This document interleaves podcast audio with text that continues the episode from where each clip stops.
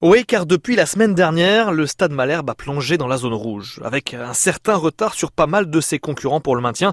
Deux points sur Amiens et Dijon, quatre sur Angers et Toulouse, deux équipes qui, a fortiori, comptent un match de moins. Demain, le SMC aura donc l'opportunité de revenir sur le TFC.